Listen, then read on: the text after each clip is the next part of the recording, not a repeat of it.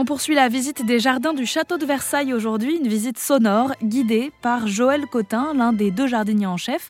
Avec ses équipes, il entretient les quelques 80 hectares de jardin en s'occupant des taupières, ce qu'on appelle des plantes taillées de façon décorative, parfois en cône par exemple, mais pas que.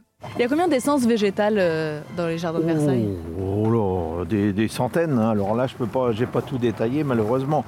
Mais nous, on utilise quand même beaucoup les, les buis, les taxus, enfin l'if, euh, et après les charmilles. On a 32 km de charmilles. Alors on utilise après certains les arbres, c'est toujours pas toujours pareil, mais bon, ça revient les platanes, les tilleuls, les chênes, tout ça.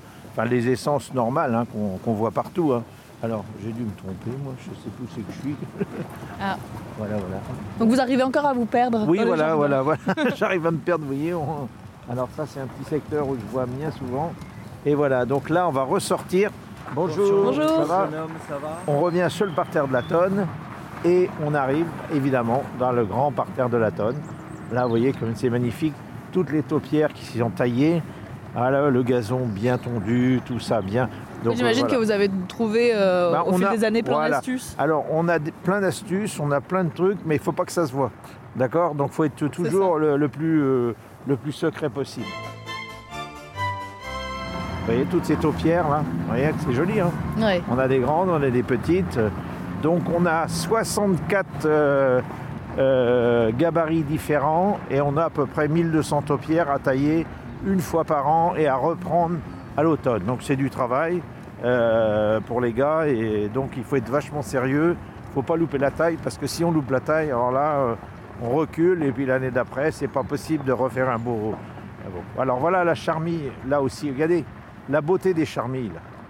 on appelle ça des, des haies charmilles, des lisières. Vous voyez un peu comme c'est beau? Qui dit euh, végétation sur de nombreux hectares dit forcément biodiversité aussi.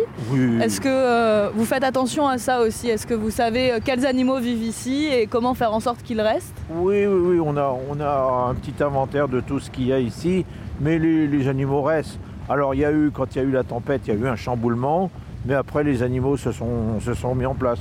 Le seul, on a d'autres animaux qui sont arrivés qui n'étaient pas là au départ, par exemple les perruches. Alors les perruches, on est un peu envahi par les perruches. Ça c'est vraiment... euh, et donc euh, elles dominent les, autres. Alors ça c'est un petit peu embêtant. Alors on supprime pas parce qu'on n'a pas envie d'en supprimer. Mais l'hiver, les perruches, quel bazar. Qu'est-ce que ça peut piailler euh, J'adore la perruche, mais alors quand il y en a trop, c'est c'est un peu infernal. On a aussi quelques oies bernaches qui nous embêtent un peu, mais bon, faut faire avec et puis c'est tout. hein. Donc là, euh, voilà. Là, l'hiver, on les a vus. Là, on les voit moins. Ils sont repartis un peu plus loin. Donc c'est la nature. Et puis on peut pas contrôler la nature. hein. Les pigeons, bah, on en a un peu aussi. Ça embête un peu. Ça, ça embête un peu là. Comment je veux dire les, les- le, le château, tout parce qu'elles vont nicher partout. Mais bon, faut, faut faire avec. hein, d'accord. Mais moi, par contre, on a nos petits écureuils qui courent partout. Là. On va certainement voir.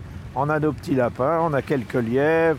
On a sur le fond du parc euh, un peu de sanglier. On a aussi des, des petits chevreuils. C'est mignon comme tout de voir ça. Bon, pas là dans le petit parc, mais sur le fond du parc, on a quand même quelques petits animaux qui sont bien. Mais quand même, on est entouré de, de plusieurs villes. Donc vous voyez, là aussi, ça se limite. hein. On ne pourra pas revoir des biches et des cerfs comme à l'époque. hein. Voilà. La faune et la flore du château de Versailles évoluent donc avec le temps et avec l'activité des hommes. Il faut savoir par exemple que le parc du château de Versailles s'étend sur 815 hectares aujourd'hui contre plus de 8000 hectares avant la Révolution française.